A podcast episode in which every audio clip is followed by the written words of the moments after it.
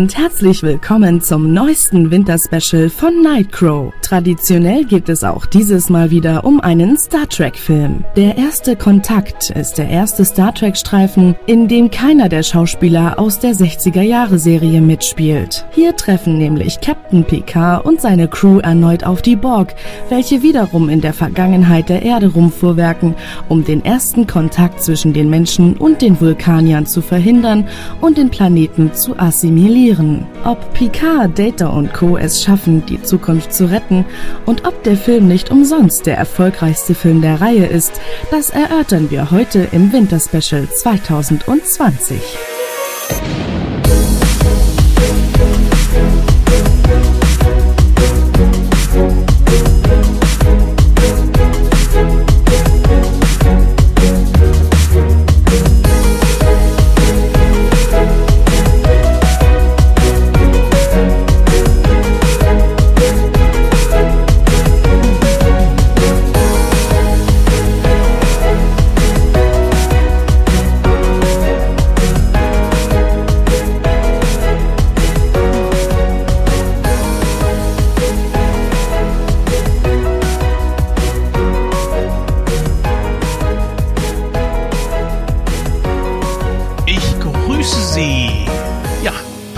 heute super zum Thema diese Begrüßung. Schön, dass sowas in diesem Film vorkam. Herzlich willkommen, liebe Hörer, bei einer neuen Ausgabe von Nightcrow, der ersten im Jahr 2020. Meine Güte, ist das schon weit fortgeschrittenes. Wir befinden uns jetzt im siebten Jahr von Nightcrow. Das ist schon mal echt der Hammer. Gut, bis wir das Siebenjährige dann feiern, das dauert noch ein bisschen. Bis dahin müssen wir noch einiges tapen und jemand, der mir dabei helfen wird, ist der gute Marco. Hallo. Hallo Jens, ich freue mich wieder hier zu sein. Ja, ich mich auch. Ein neues Jahr, ein neuer Podcast und natürlich handelt es sich hierbei um das Winterspecial. Wir haben äh, natürlich ein traditionelles Team die letzten äh, Winter- und Sommer-Specials gehabt, was ja traditionell dann eigentlich auch äh, die Star Trek-Reihe war. Jetzt musste man das Ganze ein bisschen ändern, denn äh, sowohl der Christian als auch der Julian sind verhindert und deswegen bin ich wirklich sehr froh, dass heute dafür der Marco eingesprungen ist. Ja, Star Trek, weiß ich gar nicht, ist das so dein Steckenpferd oder doch eher so in Richtung Star Wars? Ähm, also ganz klar schon Richtung Star Wars, wobei mir jetzt, ich sag mal, ähm, die Filme der Next Generation Ära nicht fremd sind. Also dann bin ich dann eher aufgewachsen, inklusive halt dann der Serie. Aber darüber hinaus hat es dann auch wieder nachgelassen. Also sprich, ich habe weder Deep Space Nine noch Voyager, so noch äh, Enterprise und so weiter dann geguckt, ja. Oder Discovery, was es noch alles gibt. Also von daher ist jetzt, ich sag mal, der Film, mit dem wir heute reden, genau das, äh, wo ich auch drin vertraut bin von der Ära her. Ja, das hat ja auch nicht unbedingt Auswirkungen so auf Deep Space Nine und so weiter, obwohl es natürlich schon ein paar kleine Überschneidungen gibt. Da kommen wir aber dann gleich drauf. Sofern wir es nicht vergessen. Wir sind ja jetzt auch nicht mehr die Jüngsten. Ja, es hat sich natürlich äh, viel getan. Wir hatten im letzten Monat, quasi kann man auch sagen im letzten Jahr, einiges zu tun. Ihr werdet natürlich gemerkt haben, so der traditionelle Weihnachtsfilm war das, was wir jetzt als Weihnachtssendung äh, gebracht haben, natürlich nicht. Ähm, ich glaube, es war Joker oder es war Once Upon a Time in Hollywood. Ich muss selber nochmal nachgucken. Auf jeden Fall nicht der traditionelle Weihnachtsfilm, wie ihr es von uns eigentlich so kennt.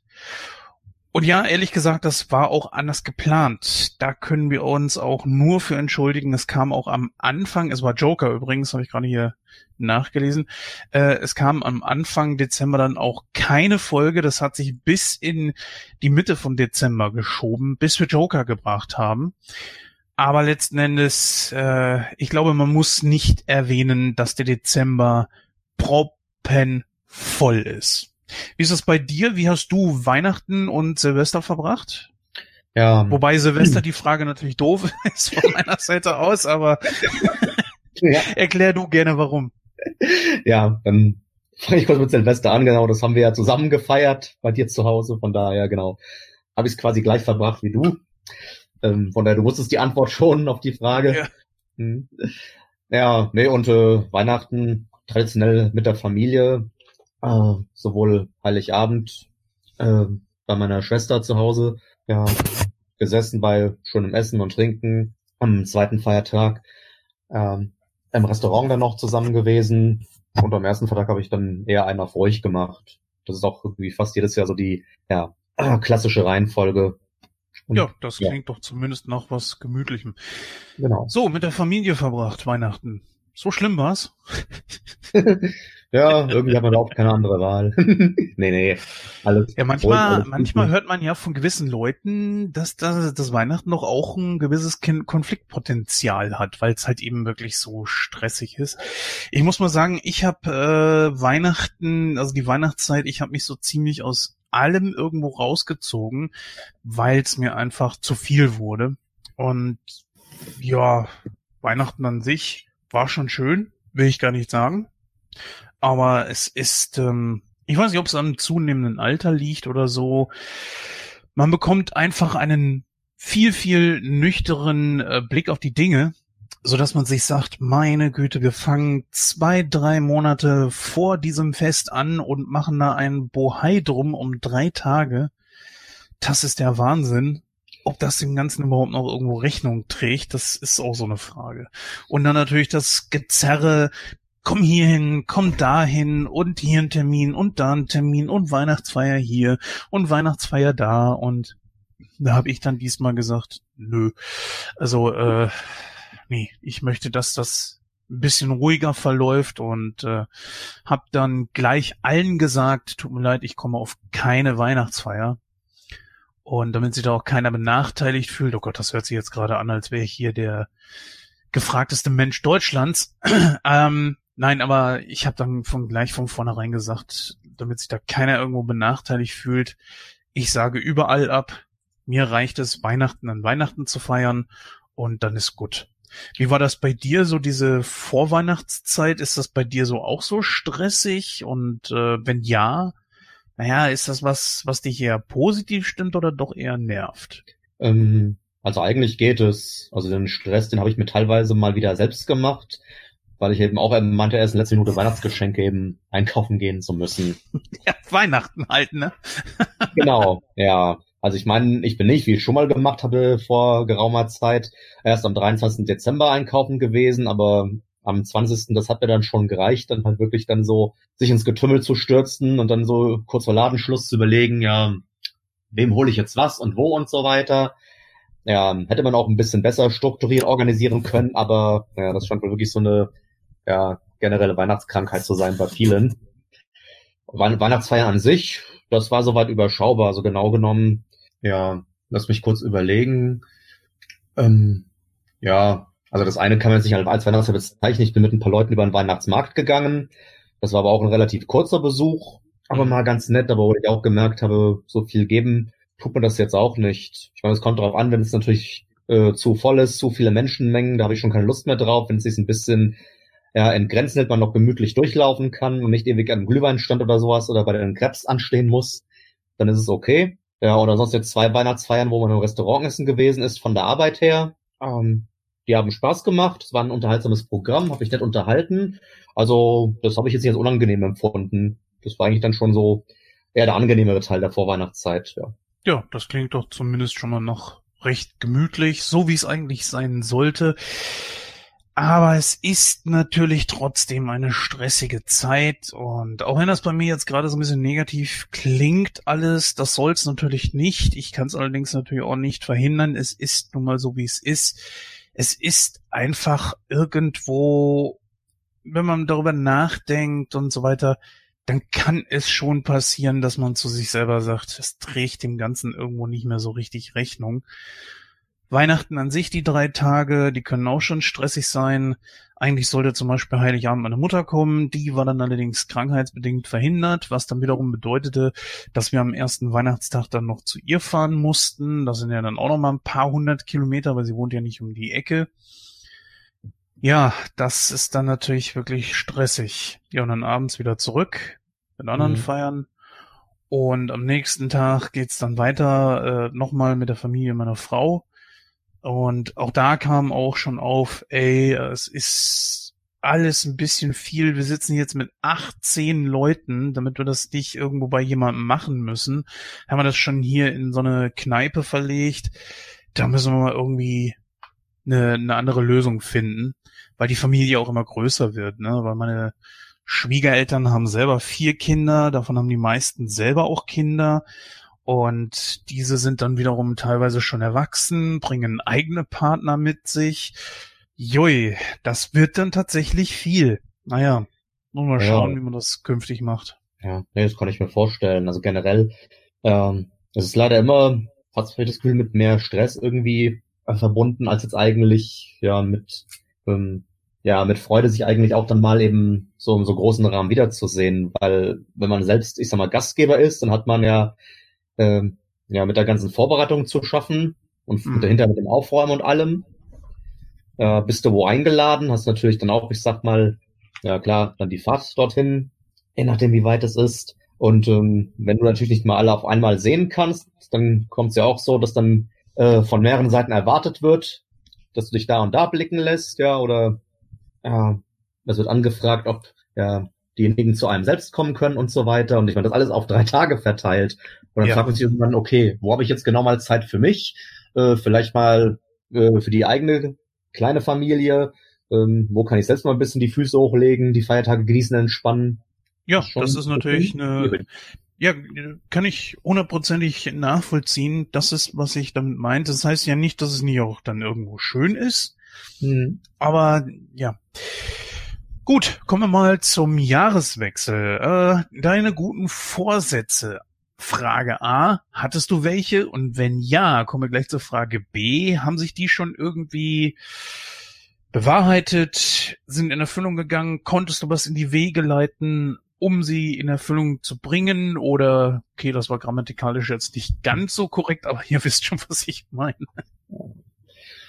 Nee, kann ich kurz machen, eigentlich ganz klares Nein. Also ich habe mir wirklich im Vorfeld null Gedanken gemacht, was könnte ich im neuen Jahr eigentlich äh, alles besser machen und vor allem könnte ich es dann auch verwirklichen. Ähm, vielleicht fällt mir noch im Laufe des Jahres was ein, wo ich sage, okay, da könnte man dran arbeiten, aber es war nicht, dass ich gesagt habe, okay, dass ich so an Silvester gesagt habe, ähm, das sind meine Ziele fürs neue Jahr und damit fange ich am 1. Januar direkt an und von daher könnte ich auch keinen Vollzug, keine Erfolgsmeldung bisher eigentlich jetzt dann weitergeben, ja.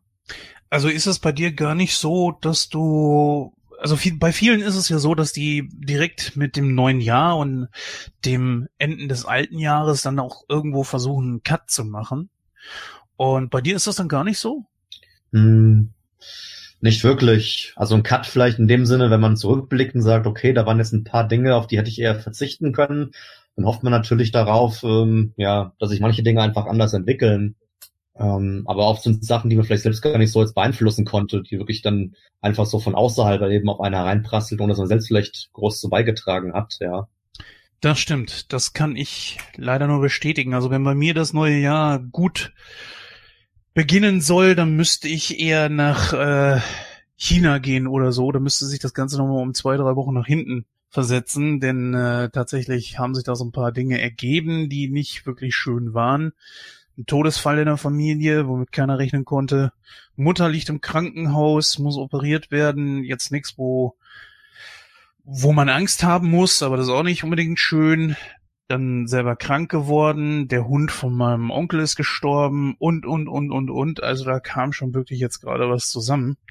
Also ja, ich weiß nicht. Das war alles allein für dich. Ne, ja, gut. Das ist ein guter Start ins neue Jahr. Ja.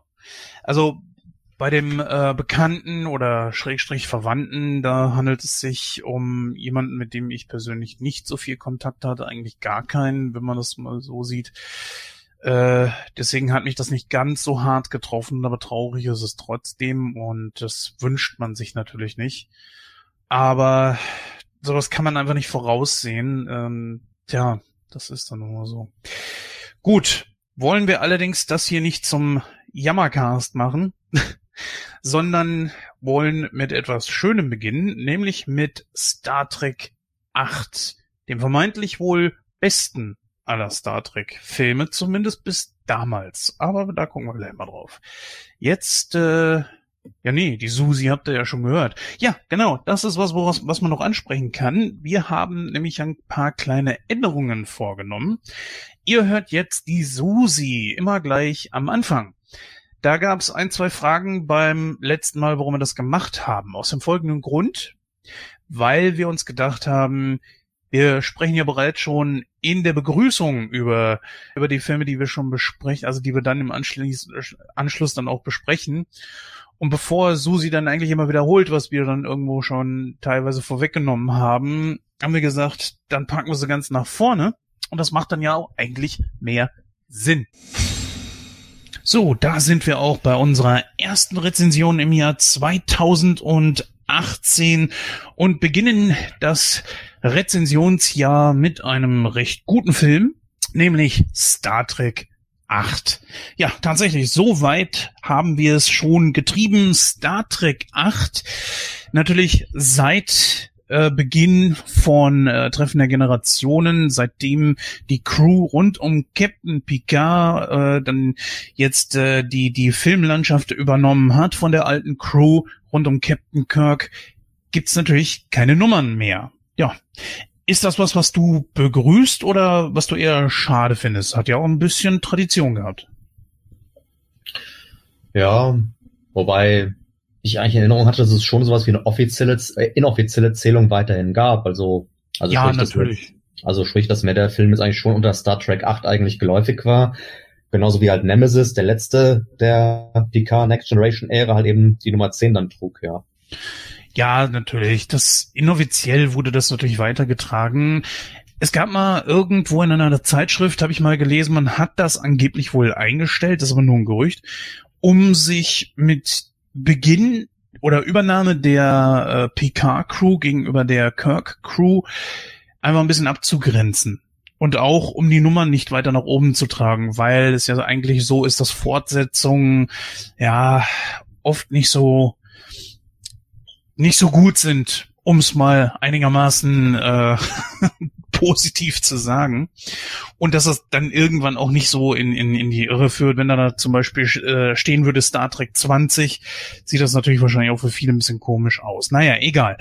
Auf jeden Fall haben wir jetzt hier den quasi ersten wirklichen Solo-Film der Crew, wo keiner der alten, der Allstars mit dabei ist. Du hast es ja vorhin schon in der Begrüßung gesagt. Du bist eher so ein Kind der Next Generation. Du hast äh, den ersten Film äh, Generations natürlich auch gesehen, oder? Habe ich gesehen, ja. Ist jetzt ewig her, aber ja, nee. Aber auf jeden Fall, ja, damals geguckt, genauso wie halt alle anderen Filme damals im Kino der Next Generation Ära, ja. Aber die alten Filme von Star Trek 1 bis 6 hast du aber auch irgendwann mal gesehen, oder nicht? Ähm, alle glaube ich jetzt nicht, ja. Also, also an zweiten und dritten, also äh, Zorn des Khan und Suche nach Mr. Spock kann ich mich erinnern. Bei den anderen muss ich jetzt gestehen, ähm, vielleicht mal reingeguckt, aber nicht komplett. Ich habe es aber auf Blu-ray, das heißt, irgendwann werde ich das bestimmt auch mal nachholen. Aber tatsächlich, ja, war ich jetzt nie so irgendwie ein Fan der Kirk Crew. Also ich bin halt wirklich über die Fernsehserie auf Enterprise Road aufmerksam geworden und von daher waren das eben also eher meine Filme ja, von Next Generation, Picard und seiner Crew. Na gut, aber du kannst auf jeden Fall ein gewisses Fazit ziehen. Ist jetzt das hier für dich, ich sag mal, ein Fortschritt oder eher ein Rückschritt, das Picard übernommen hat? Also für mich persönlich eher ein Fortschritt. Also mir gefällt es so, wie es ist. Ja, wie gesagt, das ist das also, was ich als Kind schon kennen und lieben gelernt habe. Da fühle ich mich quasi wohl mit. Also für mich ist das quasi meine Enterprise, ja.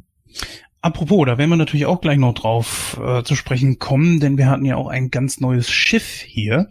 Aber äh, fangen wir mal von vorne an. Und zwar, der Film ist aus dem Jahr 1996. Es ist der erste Film mit der neuen Crew alleine. Natürlich gab es davor schon den Film Generations, da waren allerdings noch einige der Altstars mit dabei, wenn man das so sagen möchte. Der Film ging 111 Minuten, also knapp zwei Stunden. Und am Drehbuch hatten wir Brandon Braga und Ronald D. Moore. Auch in Star Trek Universum natürlich keine neuen, also hatte man hier eine sehr, sehr gute Besetzung. Was man im Vorfeld zu dem Film, bevor wir zu dem Inhalt kommen, äh, noch auf jeden Fall sagen kann, ist, dass man bei diesem Film hier weitaus mehr Zeit hatte, um das Drehbuch zu schreiben. Würdest du sagen, Marco, dass man das merkt oder eher nicht? Hm. Also auf jeden Fall so mal quasi um das Fazit vorwegzunehmen. Also ich habe mich ähm, durch den Film sehr unterhalten gefühlt. Ähm, es war eine spannende, interessante Handlung. Und ja, da kann ich natürlich jetzt schon vorstellen, wenn ich das höre, dass man da vielleicht ja auch ein bisschen mehr Zeit eben da rein investiert hat. Ja, auf jeden Fall. Naja, nicht nur das. Es war ja damals zwischen äh, der letzten Folge von Star Trek The Next Generation und äh, Star Trek 7 nicht wirklich viel Zeit und es gab ja auch viele Änderungen am Drehbuch. Das kann natürlich hier auch passiert sein, nur war die Zeitspanne davon natürlich um einiges äh, kürzer also, oder beziehungsweise länger. Und deswegen finde ich das eigentlich, äh, ich, ich finde, man merkt das dem Film an. Aber kommen wir erstmal zur Geschichte des Films. Ja, magst du uns kurz ein bisschen erzählen, worum es in dem Film geht? Ähm, ja, also letztendlich geht es darum, also dass die Borg ähm, die Erde angreifen. Also der Film beginnt ursprünglich eigentlich in der Gegenwart im 24. Jahrhundert. Ähm, äh, und die Enterprise also ähm, versucht eigentlich diesen Angriff der Borg auf die Erde zu verhindern und erkennt dann auf einmal, oh, dass sie zu spät sind, dass nämlich also die gesamte äh, Erdbevölkerung bereits von den Borg assimiliert wurde und dann stellt sich heraus, liegt daran, weil die Borg halt eben über einen Zeitstrudel in die Vergangenheit gereist sind ja, und eben in einem früheren Jahr bereits die Erde übernommen haben. Worauf halt Picard und seine Crew beschließen, halt über diesen Zeitstrudel halt den Borg hinterher zu reisen. Dann führt sie die Reise ins 21. Jahrhundert. Und zwar einen Tag, ähm, bevor der erste Kontakt, da eben auch der Titel des Films, zwischen ja, der Erde und den Vulkaniern, also den allerersten Außerirdischen, die sie zu Gesicht bekommen, ja, halt eben stattfindet.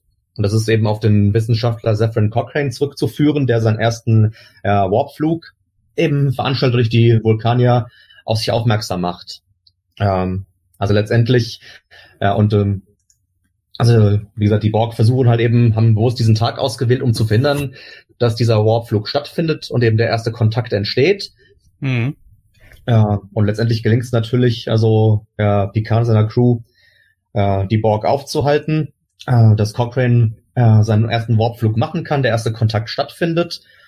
Und ähm, letztendlich werden die Borg sogar ja komplett vernichtet, kann man sagen. Also es stellt sich heraus, dass es eine Borg-Königin gibt, äh, die letztendlich alle anderen Borgs steuert. Und ähm, es wird auch ein Bezug zu einer äh, auf eine frühere äh, Episode aus der Fernsehserie genommen, wo eben Picard von Borg schon entführt wurde und ebenfalls assimiliert wurde. Das heißt also, er kannte die Borg bereits, er, man konnte auch aus dem Film heraussehen, äh, dass er Rachegefühle hegt, aber letztendlich hat er sich dann doch eines Besseren besonnen und sich nicht davon eben zu sehr leiten lassen. Ähm, und die Borg Queen wird letztendlich auch mit Hilfe von Data dann vernichtet, sodass jetzt die Gefahr auch einfach mal gebannt sein dürfte. Ganz genau. Ja, fangen wir mal mit äh, signifikanten Änderungen an. Denn die Enterprise D wurde ja bereits schon in Generations vernichtet. Jetzt haben wir die Enterprise E, die natürlich stylisch, äh, ich sag mal, einen anderen Weg einschlägt. Ich finde sie, ja, ich würde nicht sagen detaillierter, ich finde sie einfach schnittiger. Wie ist das bei dir? Findest du die E besser oder die D? Ja, so für mich auch dann die E, ja. Ich persönlich finde sogar, dass es das schönste aller Schiffe bisher ist. Äh, auch von der Größe her finde ich das ganz gut, weil ich weiß jetzt nicht, wie viele Leute da, äh, das wurde im Film ja, glaube ich, auch gesagt, wie viele Leute an Bord der Enterprise E sind. Und das macht dann natürlich auch mehr Sinn. Also es soll ja fast 700 Meter lang sein. Das ist, finde ich, eine ganz gute, eine ganz gute Sache. Dann ähm, nimmt dieser Film natürlich Bezug auf viele verschiedene Dinge. Erst einmal natürlich der Hauptplot. Er nimmt Bezug auf die Originalserie und hier auf den Charakter Saffron Cochrane. Ist dir die Original äh, von TOS bekannt, wo es um Saffron Cochran geht? Ähm, leider nicht. Also ich habe den Namen dann zum ersten Mal eben über den Film dann gehört, ja. Mhm. Gut, dann mal kurz eben zur Erklärung. Wer ist Saffron Cochran? Also Saffron Cochran taucht hier in diesem Film nicht das erste Mal auf, zumindest der Charakter. Also James Cromwell ist nicht der erste, der Saffron Cochran gespielt hat, denn schon bereits in den 60ern gab es einen Saffron Cochran Darsteller von Glenn Corbett in diesem Fall hier äh, dann verkörpert. Ich weiß nicht, ob man Glenn Corbett jetzt großartig irgendwo äh, herkennt. Äh, ich glaube, dass er auch irgendwann aufgehört hat, äh, großartig Filme zu drehen. So Anfang der 90er müsste das wohl gewesen sein. Hat übrigens auch mal in einem Tatort mitgespielt, was ich sehr interessant finde. Aber auf jeden Fall ist äh, in diesem Fall ähm, Corbett der erste Darsteller von Saffron Cochran. Die Originalgeschichte geht so, dass äh, Captain Kirk zusammen mit Spock, McCoy und einer anderen sehr, sehr wichtigen Persönlichkeit, ich weiß gerade den Namen von ihr nicht, auf einem Planeten stranden. Und eigentlich müsste diese, ich glaube, es ist eine Botschafterin oder so, könnt ihr mich gerne in den Kommentaren mal korrigieren. Ähm, diese ist äh, schwer krank und man muss sie deswegen ganz schnell irgendwo hinbringen. Ja, jetzt sind sie allerdings abgestürzt und haben das Problem, dass sie da nicht wieder wegkommen. Und auf diesem Planeten finden sie dann einen Mann vor, den sie irgendwo herkennen. Es ist Saffron Cochran, der Entwickler des Warp-Antriebes und natürlich in der Originalserie noch Sol-Antrieb äh, genannt und auch längst noch nicht so vergöttert, wie es in diesem Film hier dargestellt wird. Auf jeden Fall ist Corbett der Darsteller und er erzählt als Saffron Corcoran, dass als er da angekommen ist, er schon um weit einiges älter gewesen ist und dass der sogenannte Companion ihn verjüngt hat. Der Companion ist ein reines Energiewesen, das Cochrane auf diesem Planeten mit äh, so ziemlich allem versorgt, was dieser irgendwo braucht und ihn auch am Leben hält. Allerdings auch aus egoistischen Gründen heraus, denn der ähm, der Companion ist allein und die Anwesenheit von Cochrane hilft ihnen ein bisschen gegen diese Einsamkeit. Ja, und letzten Endes passiert es so, dass die äh, diese diese wichtige Persönlichkeit, wie gesagt, ich weiß also die diese kranke Frau, die äh, vereint sich mit dem Companion hat dadurch natürlich eine physische Präsenz und bleibt zusammen mit Cochrane auf diesem Planeten zurück.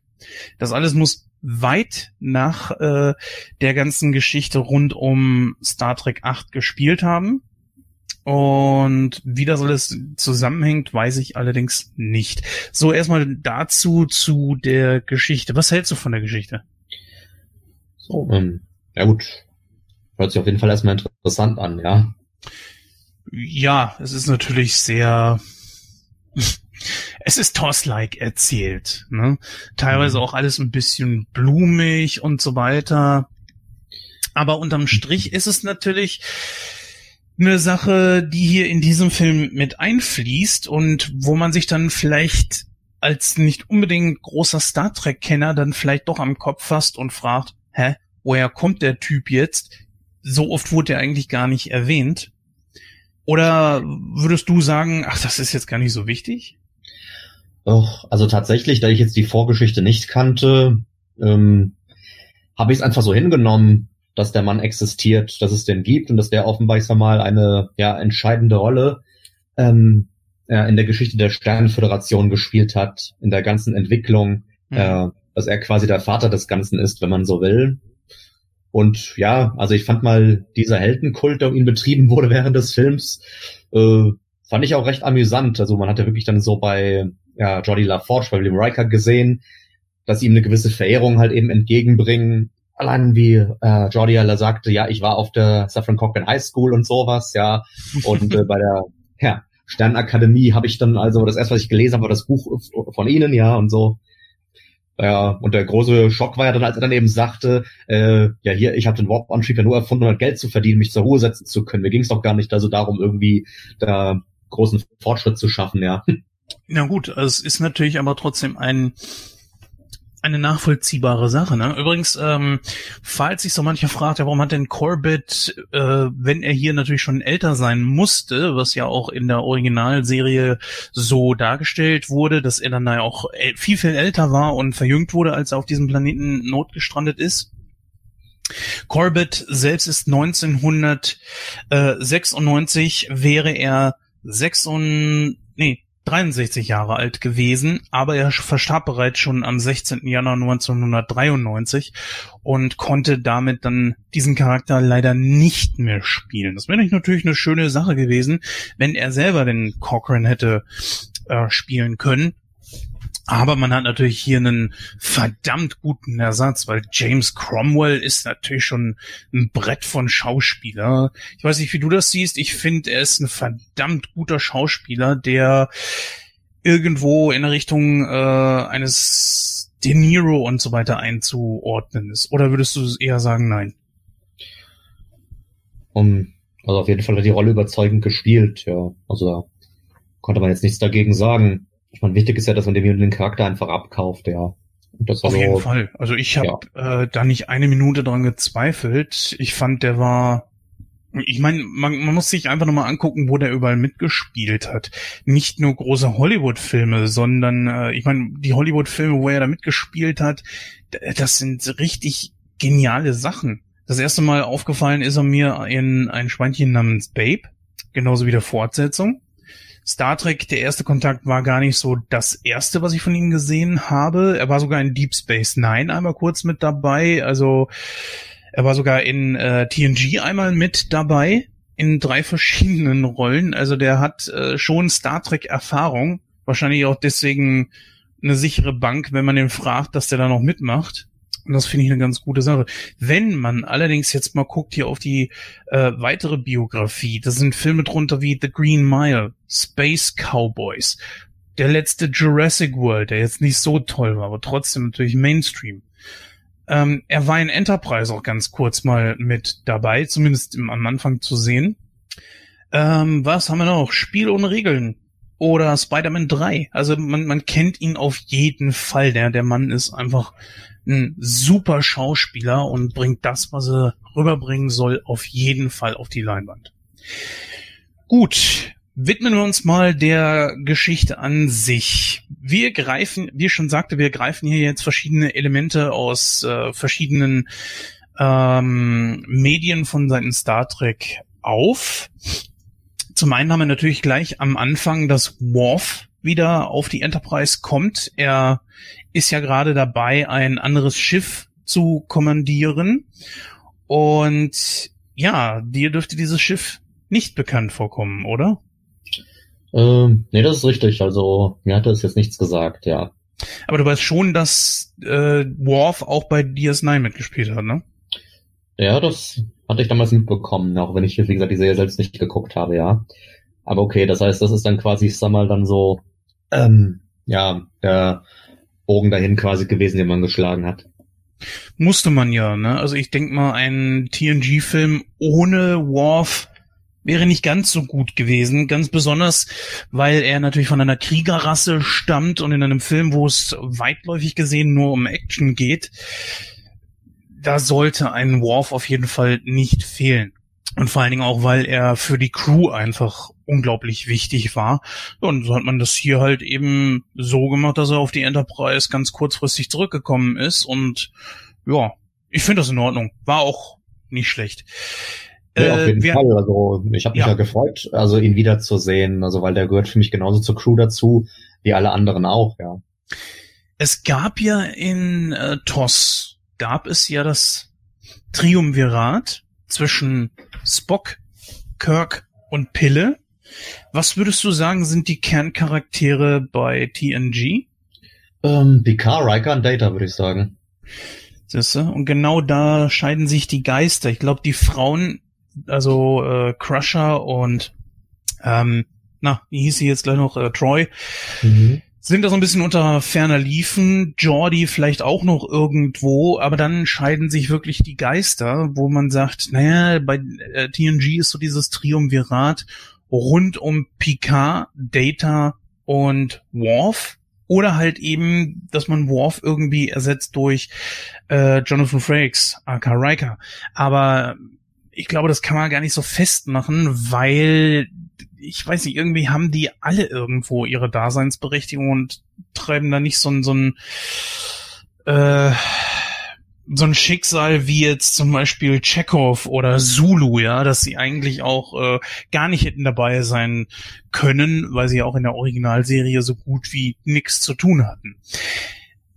Gut, ähm, ja, die Borg sind mal wieder da. Man greift ein Element aus der Serie auf, nämlich als Picard damals von, ach, das kann ich auch dich erklären lassen. Ähm, vielleicht kannst du ja mal kurz eben erklären, was man hier aufgegriffen hat. Äh, ja, man hat aufgegriffen, also dass äh, Picard von den Borg äh, entführt und assimiliert wurde, wie man es nennt, also sprich, dass äh, die Borg versucht haben, ja, ihnen sich anzugleichen, sprich, denen halt eben durch eine Übertragung von Energie und Leben halt eben äh, ja, ihn zu einem der ihren äh, zu machen versucht haben, ja. Und die Erinnerung daran, die hängen ihm immer noch nach. Er hatte auch, der Film begann damit, dass er eben auch quasi eine Vision, ein Flashback hatte von diesem Erlebnis. Mhm. Ja, weswegen er, denke ich, die Borg auf jeden Fall in einer gewissen Form auch fürchtet und gleichzeitig natürlich immer auch, ich sag mal, immer noch auch, denke ich, ja, Wut, vielleicht auch Hassgefühle in sich rumträgt, aufgrund dessen, was sie ihm angetan haben. Ja, und das ist ja auch dann der Grund, ähm, ja, warum der Kommandant der Sternenflotte eigentlich nicht möchte, äh, dass die Enterprise jetzt ja, auf zur Erde zurückfliegt, äh, um diese mit gegen den Angriff, den bevorstehenden Angriff der Borg zu verteidigen, weil man eben auf einmal jetzt Picard als Kommandant der Enterprise als das äh, schwache Glied in der Kette ansieht wohingegen dem ja eigentlich Riker widerspricht und sagt, nee, eigentlich da er die Borg kennt wie kein anderer, diese Erfahrung mitbringt, wäre eigentlich also am geeignetsten, diese Mission eben zu leiten und zum Erfolg zu führen. Also da sieht man, wie sich auch dann die Geister geschieden haben. Mhm. Äh, das würde ich auch mal so unterschreiben.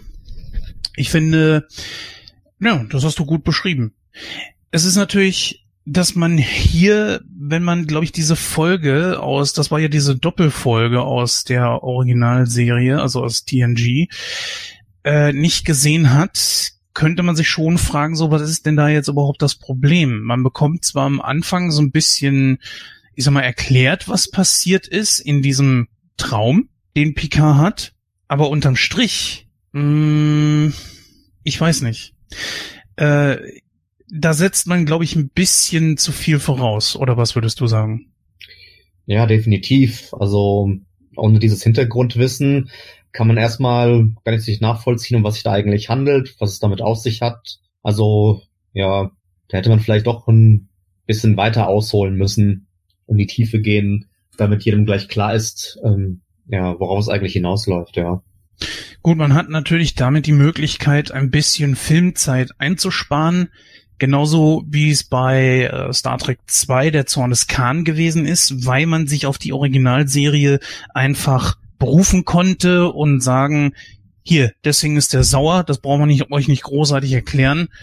Deswegen gibt's diesen Konflikt, beziehungsweise deswegen ist äh, die Situation jetzt so und so.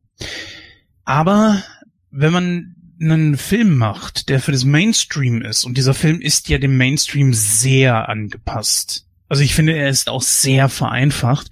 Aber dann sollte man auch, wenn man sich auf eine Geschichte aus der Serie, äh, ich sag mal, wenn man da sich bedient und darauf zurückgreift, sollte man schon ein bisschen mehr liefern. Aber gut, äh, nun ist es nun mal so, man hat's nicht getan und ich finde, der Film funktioniert in dem Moment dann auch so. Man kann es auch als gegeben hinnehmen, ja, Picard äh, wurde irgendwann mal entführt.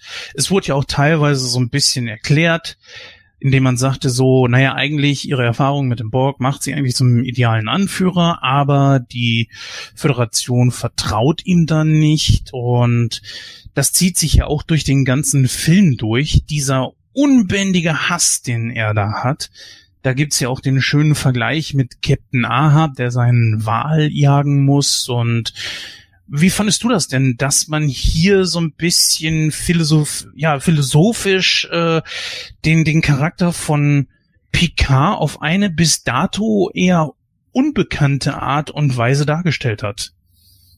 Weil diesen Hass in ihm, den kannte man ja noch gar nicht bis dato. Das ist richtig, ja. Und ähm, ich glaube, das hat vielleicht auch den Film zu was Besonderem gemacht.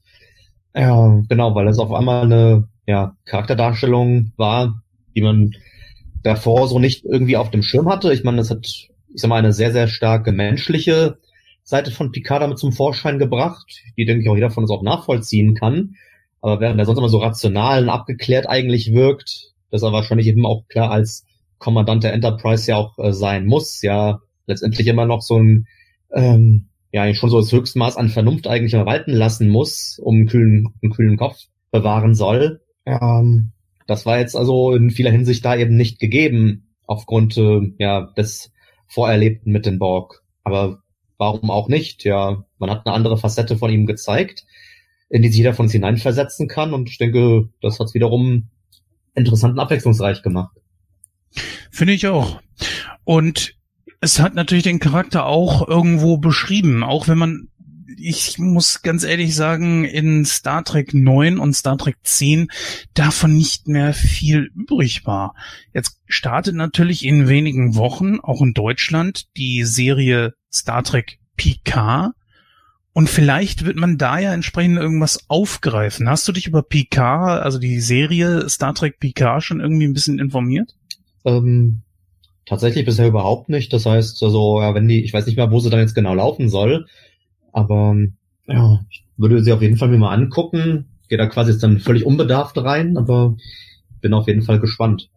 Jetzt gab es ja hier in dem Film Audrey Woodard, die Lily gespielt hat.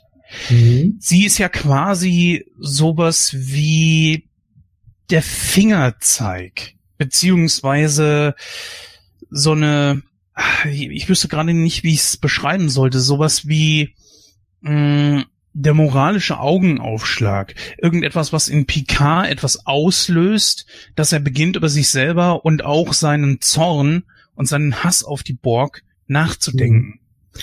Aber was ich mich schon immer gefragt habe, ist erstmal Alfred Woodard ist zwar keine schlechte Schauspielerin, aber ich fand sie immer ein bisschen deplatziert in diesem Film. Und ich frage mich ganz ehrlich, wäre es nicht besser gewesen, wenn man einen der anderen Charaktere, wie sagen wir Jordi oder vielleicht wäre äh, sogar Troy besser gewesen, dass man sie, dass, dann hätte man ihr ja auch ein bisschen mehr zu tun gegeben. Ähm, Jein. Also ja, klar, wenn man jetzt sich für ein Mitglied aus der Crew entschieden hätte, wäre Troy wahrscheinlich die beste Besetzung für genau diesen moralischen Fingerzeig gewesen. Andererseits ähm, fand ich, hat es durchaus seine Berechtigung, jetzt jemanden halt ja wie Lilly zu nehmen, ähm, weil ja sie halt eben jetzt eben ja keine Untergebene vom PK ist. Sie ist ja an keine Weisung von ihm gebunden. Das heißt, sie konnte viel selbstbewusst ihm gegenüber auftreten mhm. und ihm halt die Meinung sagen und ja, ihm quasi ins Gewissen reden. Während andere vielleicht auch eine gewisse Hemmschwelle gehabt hätten, weil sie wissen, ist immer noch mein Vorgesetzter. Und vielleicht ja, ist das auch also der Grund, weil Picard es auch dann vielleicht ernster genommen hat, weil es eben von jemandem von außerhalb kam, der ihm jetzt quasi mal halt eben den Spiegel vorgehalten und sagte, hier, ich doch mal gerade, was du tust, ja. Natürlich, klar es war ja jetzt auch nicht unbedingt verkehrt, Cochrane irgendjemanden an die Seite zu stellen, aber es ist nun mal so, dass Lilly natürlich auch ein Wegwerfcharakter ist. Das heißt, die hat ja nie wieder irgendwo einen großen Auftritt, die haben wir nie wieder gesehen. Während allerdings in den Filmen dann, ich sag mal, gerade die beiden Frauen und Jordi doch sehr ins Hintertreffen geraten sind die haben immer weniger und weniger zu tun und ihre Daseinsberechtigung könnte man sogar einen gewissen Punkt in Frage stellen, wenn sie nicht durch die Serie so gefestigt äh, wären. Ich weiß nicht. Also schwierig zu sagen, aber natürlich lag hier so der Fokus auf auf äh, Brian Spiner, Michael Dawn und natürlich äh, Patrick Stewart. Ja, so ein bisschen natürlich auch Jonathan Frakes, okay, der natürlich als Riker auf dem Planeten da die Aufgabe hat, äh, Saffron Cochran dann wirklich davon zu überzeugen, dass er dies und jenes macht. Also, äh, ich, ich weiß nicht. Ähm, klar, es gab ein paar tolle Auftritte von äh, Diana Troy, nur diese Szene, wo sie alleine dann da betrunken in einer Bar sitzt und äh, ja. das ist das war schon witzig. Das war witzig gemacht, ganz klar. Aber auch so ihre Fähigkeit, die Geräte voll ins Hintertreffen. Ich habe, ich weiß nicht, wurde das überhaupt irgendwie mal genutzt in der, äh, jetzt hätte ich mal gesagt, Folge. Nee, also absolut nicht. Da hat es keinen einzigen Moment gegeben, wo das mal jetzt dann irgendwie Erwähnung gefunden hätte, ja. Gehen wir mal auf äh, Cochrane. Cochrane ist ja hier in diesem Film quasi der Dreh- und Angelpunkt, weil die Borg ja auch in die Vergangenheit gereist sind und wahrscheinlich ihn getötet und damit den ersten Kontakt verhindert haben. Und dann natürlich auch die äh, Erde, die schutzlos war nach dem Dritten Weltkrieg, der hier ja auch ähm, thematisiert wird, wo wir natürlich hoffen, dass sowas nie passieren wird, aber mhm. naja, hoffen wir mal. Aber mhm. äh, er ist halt eben der Dreh- und Angelpunkt und sie vergöttern ihn ja von vorne bis hinten.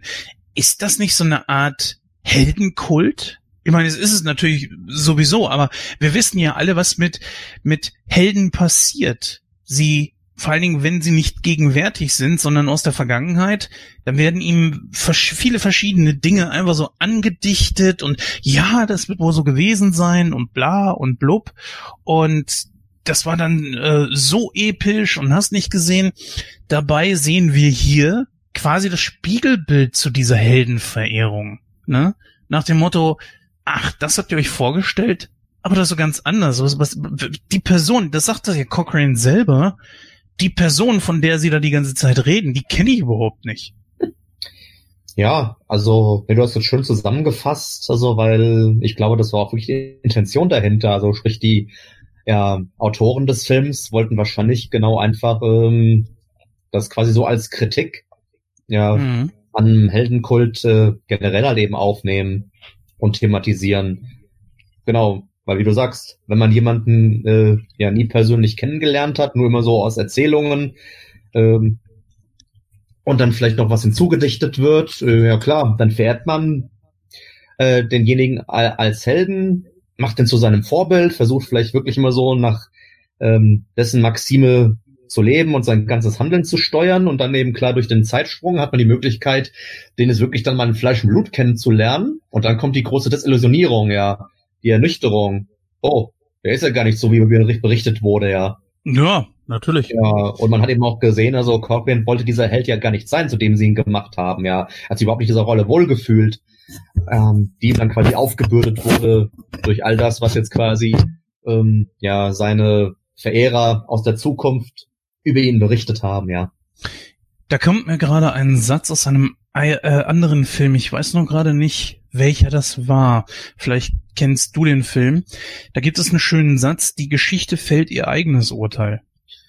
Ich weiß nicht, aus welchem Film das gerade war. Das kam mir irgendwie gerade in den Sinn, weil es auch so passend ist. Oder war das nicht sogar aus diesem Film hier? Könnte sogar aus diesem Film gewesen sein. Glaube ja. Ja, möglich wäre es, ja. Auf jeden Fall ist es so. Ja, doch, stammt aus diesem Film, natürlich. Äh, auf jeden Fall ist es tatsächlich so, dass die Geschichte ihr eigenes Urteil fällt. Aus Helden werden Legenden und äh, aus Le Legenden werden Mythen und das passiert dann nun einmal so.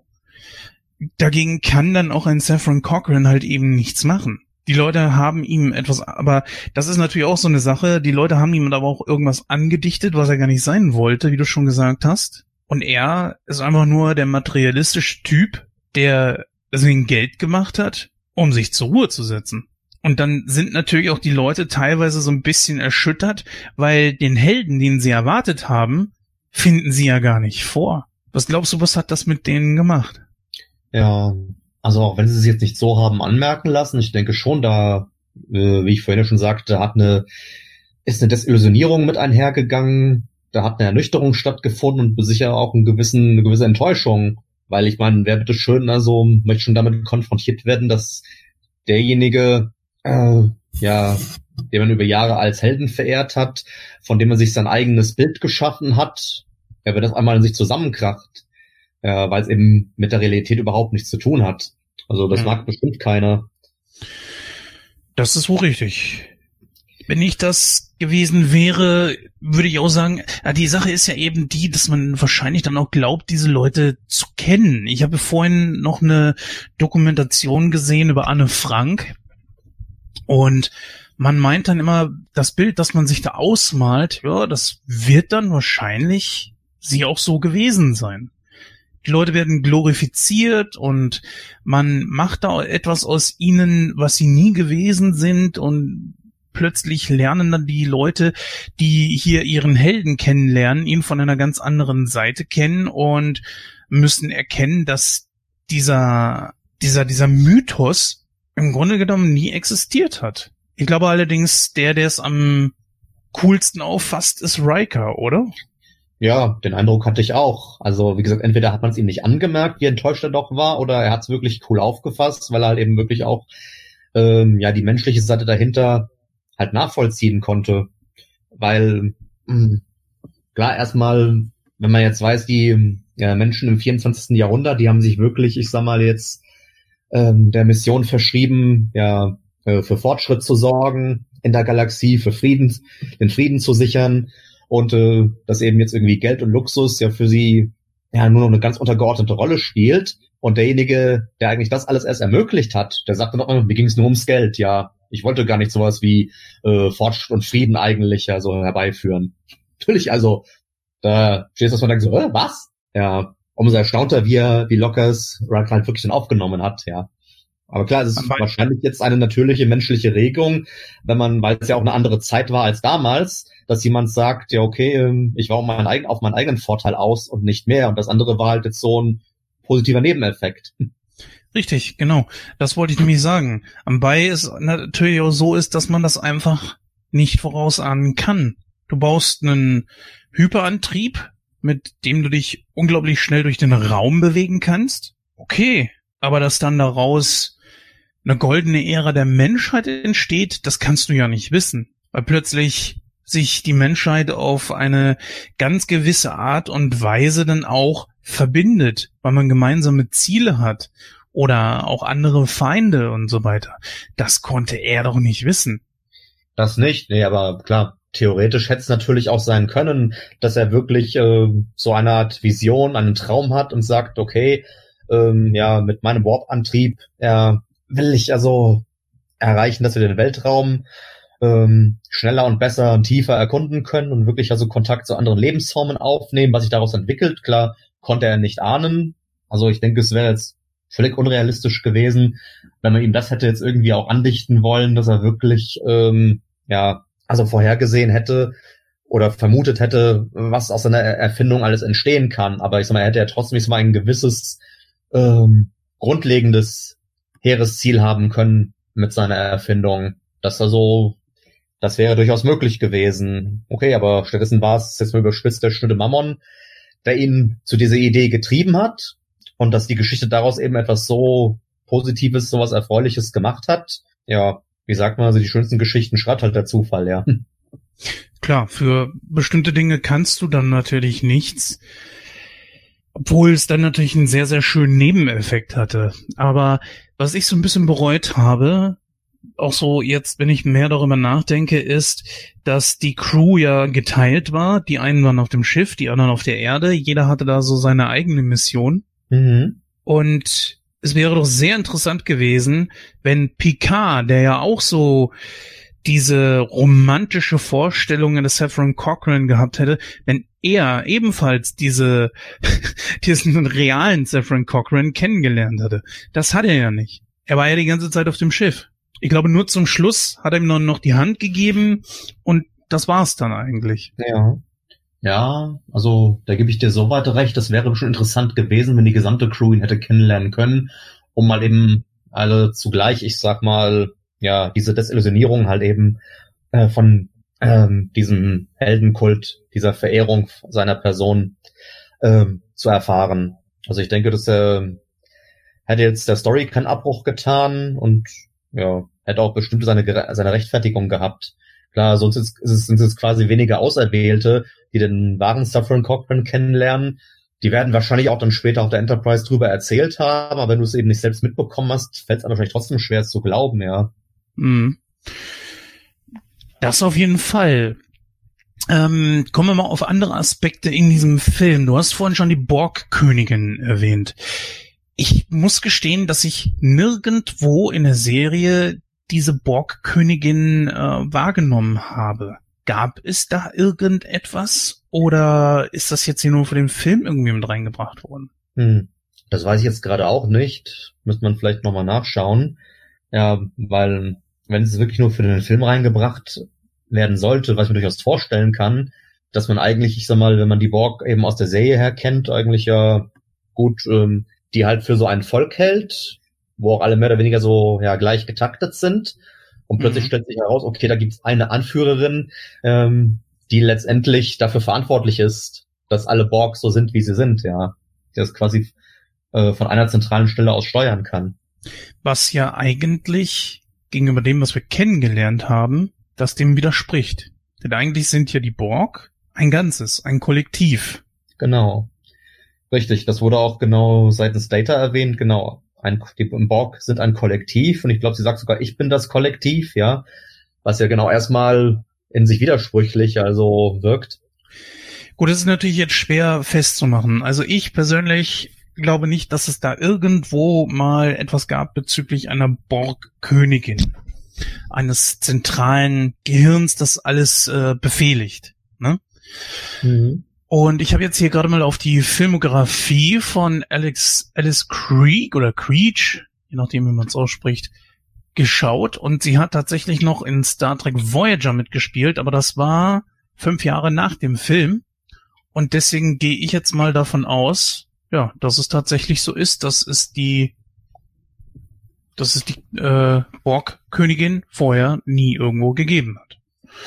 Ja, gehen wir mal von aus und ja, das wird wahrscheinlich auch dann, klar, viele, die jetzt die Borg eben aus der Serie kannten, auch mal möglicherweise erstmal, ähm, ich will jetzt nicht sagen, entsetzt, geschockt oder enttäuscht haben, sondern es wird unterschiedliche Gefühle ausgelöst haben. Manche werden es mhm. bestimmt gut gefunden haben, äh, für andere ist das wie eine Seifenblase zerplatzt, dieses Bild, was sie von den Borg hatten und haben auch vielleicht dann kritisiert, dass sie das eher als Widerspruch ansehen. Für andere war es vielleicht jetzt auch mal eine erfrischende Neuerung, äh, dass jetzt die Borg quasi eine Art Origin, wenn man so will, jetzt bekommen. Ja, natürlich. Oder es ist vielleicht für die Leute schwer nachzuvollziehen, wie kommt das überhaupt, wenn es keinen gibt, der einen Grund dafür hat, dass die Borg assimilieren und was treibt sie an? Wir kennen den Grund, was sie antreibt. Aber was ist der Ursprung des Ganzen? Mhm. Das wissen wir ja alle nicht. Wenn dann da eine ist, die quasi die quasi das, das äh, Kollektiv mit ihrer mit ihrem eigenen Willen steuert und quasi das Ganze auf sie zurückzuführen ist. Ich will da jetzt keine wilden Spekulationen anstellen, wer die Borgkönigin ist. Ich würde allerdings mal sagen, dass sie auch durchaus schon Jahrtausende alt sein kann. Die Borg hatten ja große Technologie schon lange vor den Menschen. Mhm. Und wie wir ja auch gesehen haben, nachdem ihre, äh, ähm, na, wie heißt es, organischen Elemente dann verbrannt waren, ist das ein, ein elektronischer beziehungsweise ein, ein, ein Roboterkopf, den wir da drunter sehen, ein Androidenkopf. Richtig, ja. Und wenn ihr Bewusstsein nichts weiter ist als ein quasi Supercomputer, kann sie natürlich auf lange Zeit hinweg existieren. Wäre nicht ungewöhnlich. Ja, absolut bin ich bei dir, ja. Also ja. es wäre durchaus denkbar. Und eigentlich wäre es interessant gewesen, das könnte man vielleicht so als ein kleines Manko ähm, des Films vielleicht auch dann so notieren, dass irgendwie man zu wenig über die Borgkönigin erfährt. Also erstmal genau, wo sie herkam, vielleicht auch wirklich, wie lange es sie schon gibt, ähm, was sie eigentlich jetzt genau antreibt, was ist ihre Motivation, weil wenn sie die Schafferin des Kollektivs ist und sie ja ganz klar das Ziel verfolgt, dass immer mehr von ihnen gibt durch die Assimilierung, ja klar, da muss doch ein Motiv dahinter geben. Also warum erwähnt man das nicht mal mit einem Satz oder sowas? Ja, das geht natürlich nur so in diese Spekulationsschiene. Ja, ich will da die Tür gar nicht so weit aufmachen. Ich finde, sie muss ja nicht die erste gewesen sein. Wenn das so eine simple Computer, äh, so eine simple Programmierung ist, die sich nie ändert, dann wird natürlich dieses Ziel der Assimilierung verfolgt bis ins Unendliche. Das war ja zum Beispiel auch immer die Frage so, ja, der, der, der Terminator aus äh, egal welchem Teil, ja, der äh, in, aus der Zukunft kommt und in der Vergangenheit landet, was macht der, nachdem er möglicherweise sein Ziel, egal wer es ist, Sarah Connor oder John Connor oder wie auch immer, was macht er dann? Dann hat er keine Daseinsberechtigung mehr. Mhm. Solange Sarah Connor allerdings noch lebt, also sein Ziel noch lebt, wird er sich auch weiterhin bewegen. Und diese Programmierung, die wird sich auch nicht ändern. Vielleicht ist das einfach nur irgendein Volk gewesen, das äh, irgendwelche Cyborgs, kybernetische Cyborgs geschaffen haben. Ähm, ist ja die, ist ja wirklich die große Frage. Oder was Klar, sagst du? Ja. Also, hm. Alles irgendwie denkbar.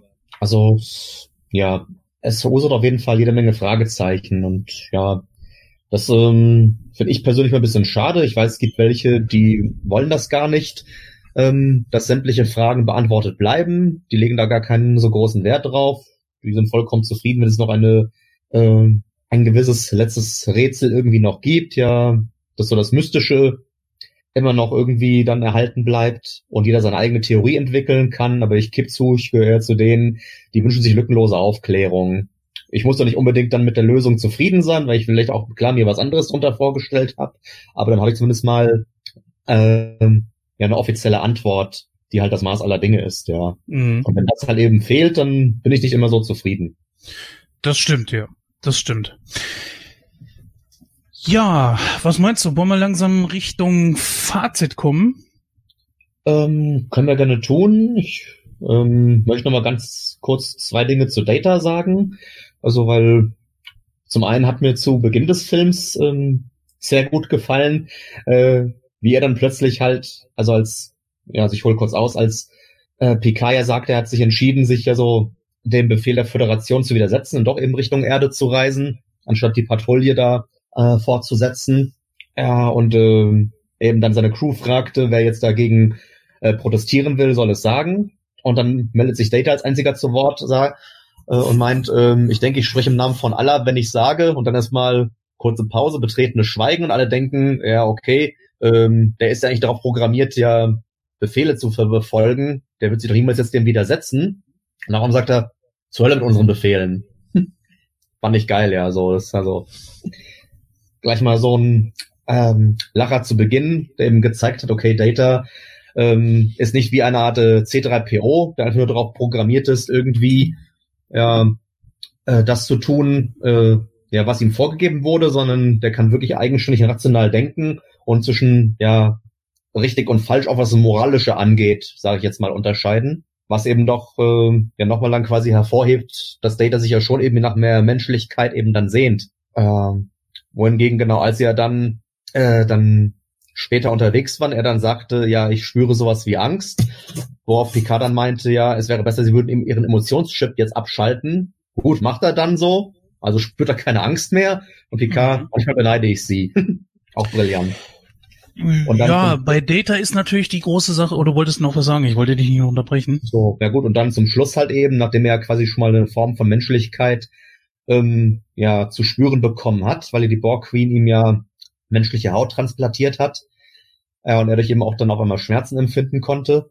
Ähm, äh, letztendlich ähm, hat er dann doch, ich sag mal, ähm, sich gegen die Borgkönigin gestellt, ja, und äh, Picard gerettet und ähm, sich damit eigentlich auch, wenn man so will, ja, dagegen entschieden, menschlicher zu werden, obwohl das ja eigentlich immer so sein angestrebtes Ziel war. Aber er hat das quasi dann, ich sag mal, ähm, oder, hat dann die Sache an sich, das Ziel, weswegen er eigentlich hergekommen war, wieder äh, über, über sein Verlangen gestellt. So, jetzt bin ich fertig.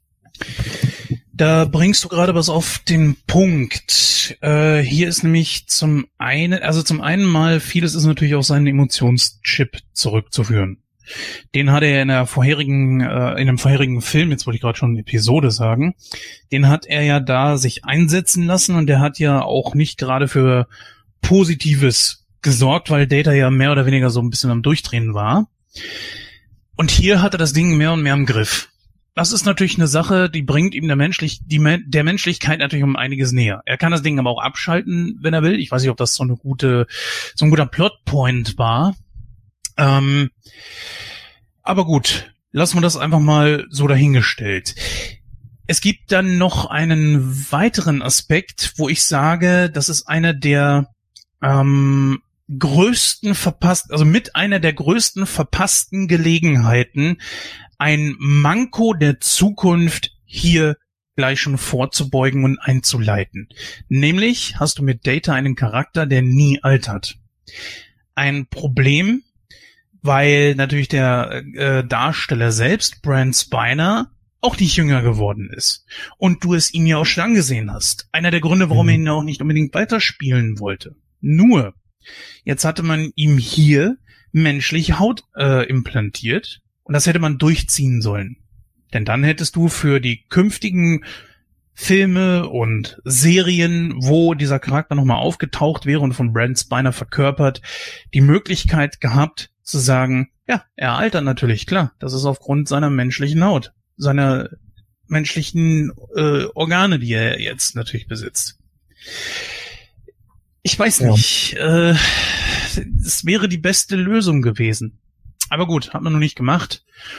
Und von daher, ähm, ja. Ja, fällt dir sonst noch irgendwas ein, was du gerne zu dem Film loswerden möchtest? Hm. Kurz überlegen. Ähm, Vielleicht nochmal, um äh, auf Lilly zurückzukommen, weil tatsächlich ist es so, die fand ich ja zu Beginn eher ziemlich nervig. Also, und da konnte ich auch nicht mit rechnen, dass die halt eben auf einmal auch eigentlich so mal eine so tragende Rolle einnehmen würde, dass sie diejenige ist, die jetzt quasi Picard in sein Gewissen redet, äh, indem sie ihn mit Captain Arp vergleicht und ihn halt eben auf seine Rachegelüste eigentlich hinweist. Ähm, ich habe mich halt gefragt, was ich ein bisschen zu überzogen war. Ich meine, sie ist ja völlig in Panik geraten, ausgerastet, hat Picard mit der Waffe gedroht, war kurz davor, ihn zu pulverisieren. Äh, weil klar, mir ist bewusst, wir schreiben das 21. Jahrhundert. Ähm, das kannte sie alles jetzt nicht, was sie auch, womit sie auch immer da konfrontiert wurde. Vielleicht war sie mit, mit der Situation überfordert, aber ich habe mich gefragt, okay, würde unser eins wirklich genauso äh, reagieren? Oder war das doch ein bisschen zu übertrieben, irrational dargestellt, ja. Also das habe ich halt ein bisschen so als Manko an ihrem Charakter empfunden. Vor allem Picard wollte ihr gerade erklären, äh, wer er ist, woher kommt. Sie hat nicht mal ausreden lassen. So, halten Sie den Mund, ich will nichts hören, sagen Sie, wie ich hier rauskomme. Ich denke so, lass ihn doch einfach mal ausreden, ja. Na gut, sie war in einer Situation, wo sie nicht wusste, wo ist sie überhaupt, in einer völlig unbekannten Umgebung und nicht zu vergessen, wissen wir über diese Zeit ja relativ wenig, außer das, was in dem Film gesagt wurde. Mhm. Und da scheinen ja wohl die, die Völker der Erde irgendwie in Fraktionen zu, unterteilt zu sein. Richtig, ja. Ja, vielleicht war das in, was?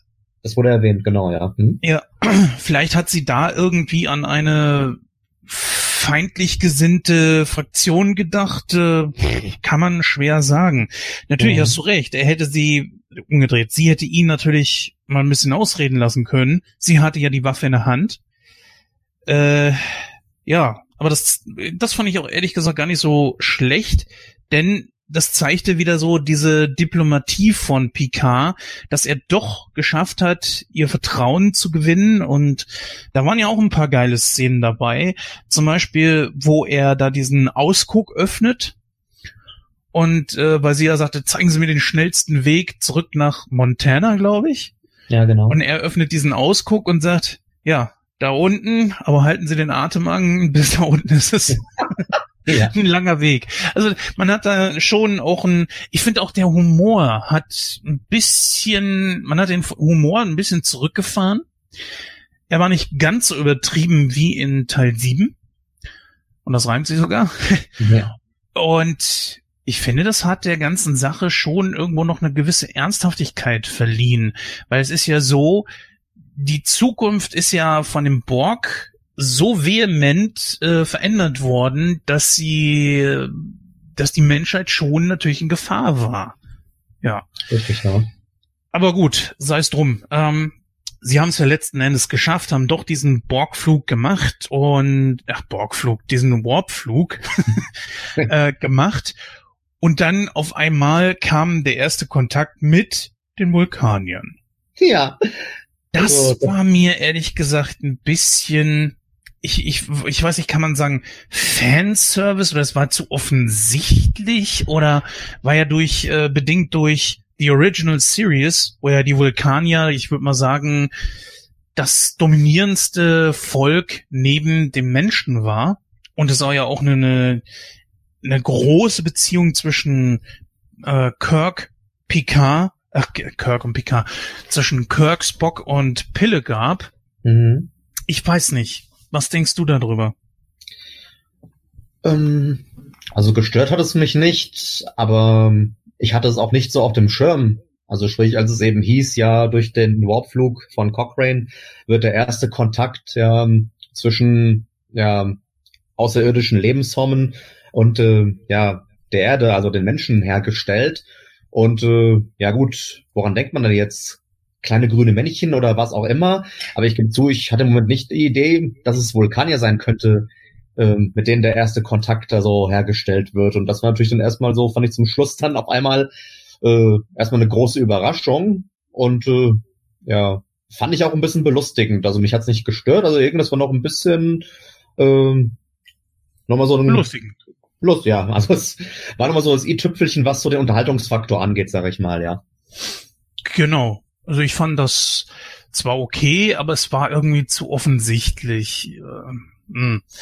Gut, es ist kein Kritikpunkt, sondern eher so, ach, ja, wirklich überrascht hat mich das jetzt nicht. Es ist der logische Schritt gewesen, somit die Begründung von der Föderation und so weiter und ja, ist ja, ist es kein Kritikpunkt und auch viel zu klein, um darauf dann wirklich rumzureiten. Ja, aber klar, wenn man drüber nachdenkt, sicher, dann hat es äh, eine gewisse Logik natürlich aufgrund der Vorgeschichte, ja. Also von daher war es durchaus sinnvoll, also den Bogen dahin zu schlagen, ja. Ja.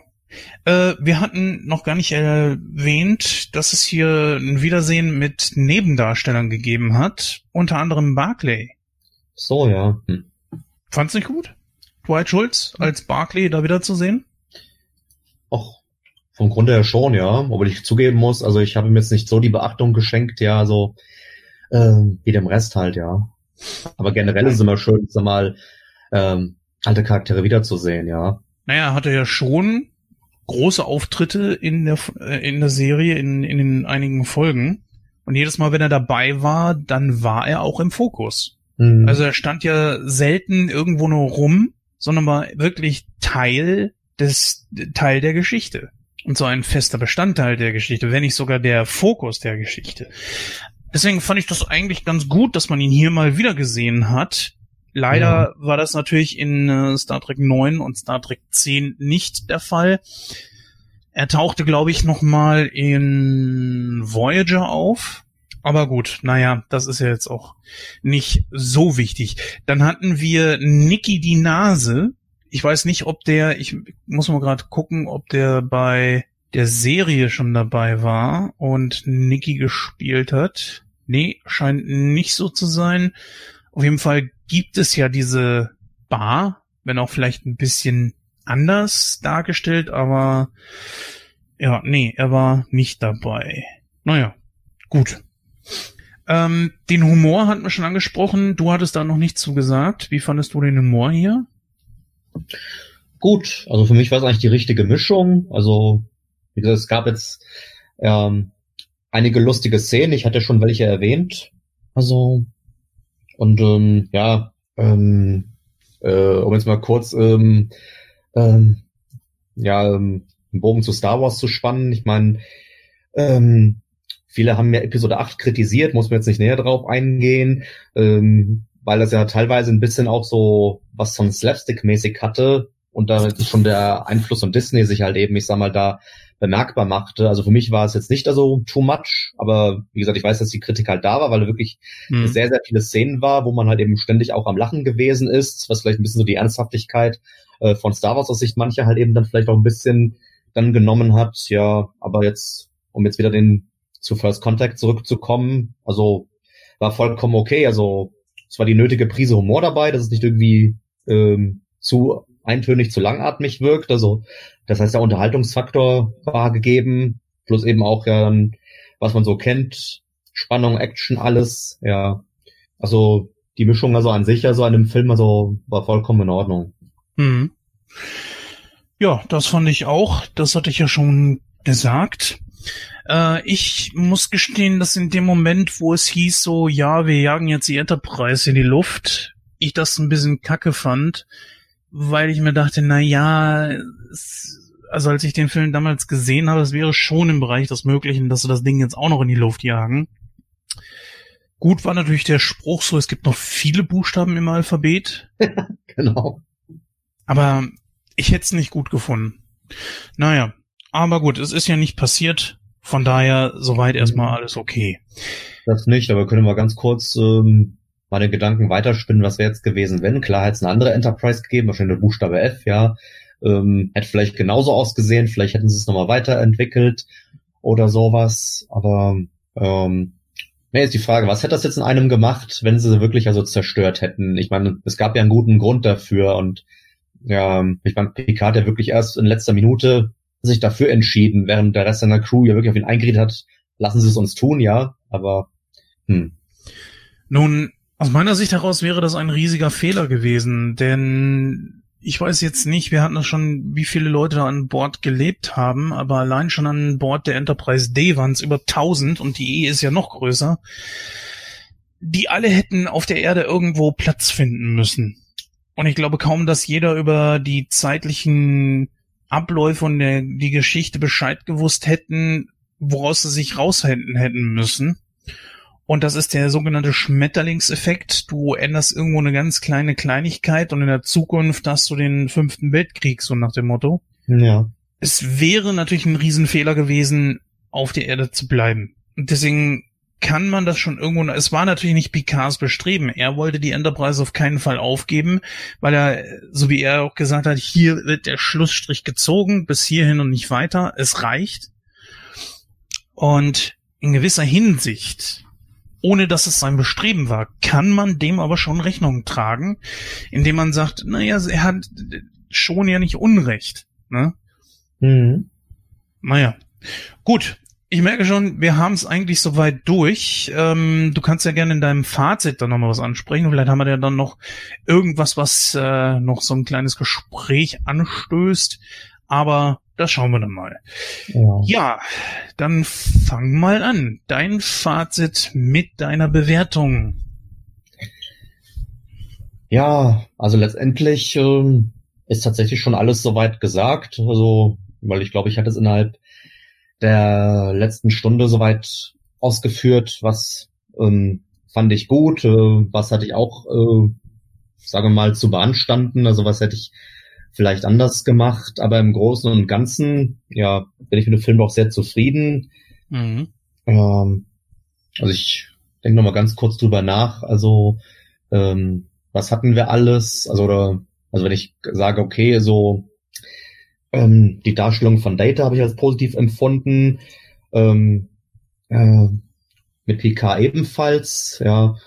Und ähm, ja, was äh, Cochrane angeht, klar, da bin ich ein bisschen zwiegespalten. Also, weil es ja wirklich ist immer so, ähm, ja, so ein Bruch irgendwie mit allem ist, was ihn quasi ausgemacht hat, wo er halt eben dann sagt, ja, ich bin doch gar nicht der Held, für den ihr mich haltet, der will ich auch gar nicht sein. Äh, auch wenn ich die Intention dahinter natürlich verstehe.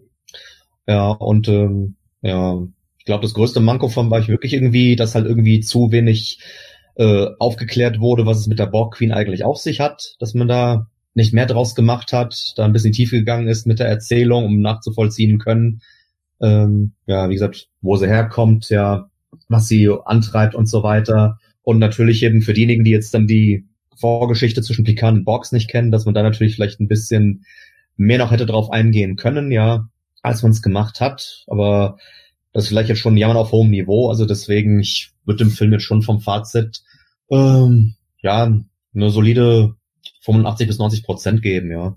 Na, etwas genauer bitte. Ja, ja, schwanke gerade noch ein bisschen. Und Nummer 88. ja. Na, dann ja. nehmen wir die, genau, nehmen wir den goldenen Mittelweg, ja. Genau. 88. Gut, ich würde mich bei 85 einpendeln und damit wären wir dann bei einem Gesamtergebnis von 86,5, also 87 Prozent. Ich finde auch, dass der Film viel richtig gemacht hat, ganz besonders für ein Mainstream-Publikum.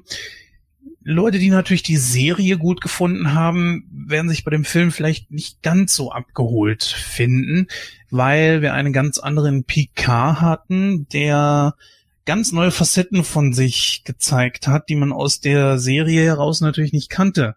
Mhm. An voran natürlich diese, diese Sturheit und dieser unbändige Hass, weil Picard ist natürlich jemand, der eigentlich sehr resigniert ist und der eigentlich immer sehr wohl überlegt an die Dinge rangeht. Nur dieses Mal konnte er das einfach nicht. Aber das haben ihm in verschiedenen Foren, die ich dazu zu dem Film gelesen habe, manche dann schon irgendwo, ja, ich will nicht sagen übel genommen, aber sie haben sie nicht abgenommen. Sie haben sie nicht abgekauft.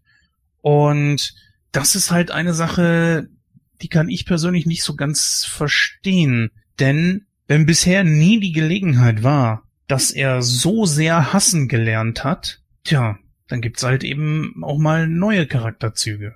Und ja. in diesem Fall, ähm, man hatte ihm ja hier von Seiten seiner Crew auch immer angeraten, jagt das scheiß Schiff in die Luft. Und er sagte, nein, das will ich nicht. Das hier ist mein Schiff.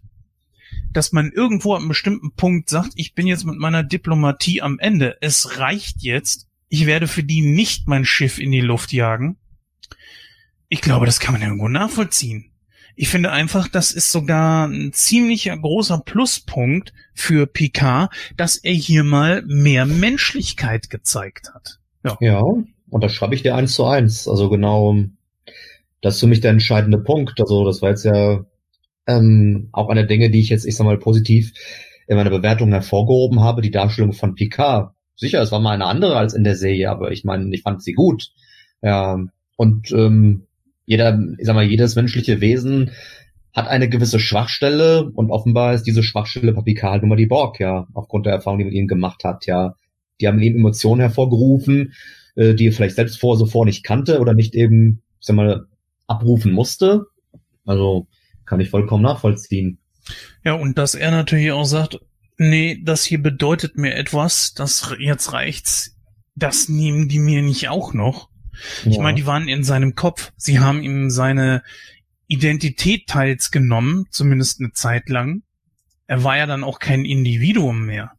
Und seine Gedanken wurden ja von dem Kollektiv entsprechend aufgefangen und waren nicht mehr die seinen. Also alles das, was ihn ausgemacht hat und er für sich behalten hat, musste er ja hier teilen. Wir haben auch zum Beispiel in Star Trek 7 einen sehr großen Gefühlsausbruch von ihm gehabt, den wir so auch bisher noch nie gesehen haben. Also man hat, äh, wenn man das mal guckt, immer mal wieder irgendwo neue Facetten in den Filmen. Ich glaube, Star Trek 9 wird da nochmal sehr interessant werden, weil ja da auch eine Situation ist, äh, aber da kommen wir dann in der Besprechung drauf. Ich finde, man hat's hier richtig gemacht. Man hat viele neue Dinge angepackt, die man ja, die man so in der Serie jetzt einfach nicht äh, angepackt hat. Ich finde den Film gut gelungen. Er ist genau das, was man für einen Kinofilm gebraucht hätte. Denn so eklatant tief in die Materie eintauchen wird schwierig bei einem Film, wo du nur knapp zwei Stunden Zeit hast und dann leider natürlich auch nicht unbedingt äh, nur auf einen Charakter fixiert bist, sondern auf mehrere, was auch gerade die Geschichte schon mit sich bringt. Ja, deswegen finde ich, haben sie da eigentlich schon soweit alles richtig gemacht. Außerdem gibt ihnen der Erfolg, was diesen Film betrifft, natürlich recht. Er hat knapp 150 äh, Millionen Dollar eingenommen was das inflationsbereinigt heutzutage wäre, kann ich jetzt gerade nicht sagen. Aber das dürfte natürlich um einiges mehr sein. Was ich ein bisschen schade fand, war hier die Umbesetzung von zwei Synchronsprechern. Wir haben nämlich eigentlich als äh, hier Detlef Bierstedt als Commander William Riker aus der Serie und dem siebten Star Trek Film. Und wir haben äh, Charles Rettinghaus als äh, Lever Burton beziehungsweise als Geordie LaForge. Die beiden wurden aber ausgetauscht.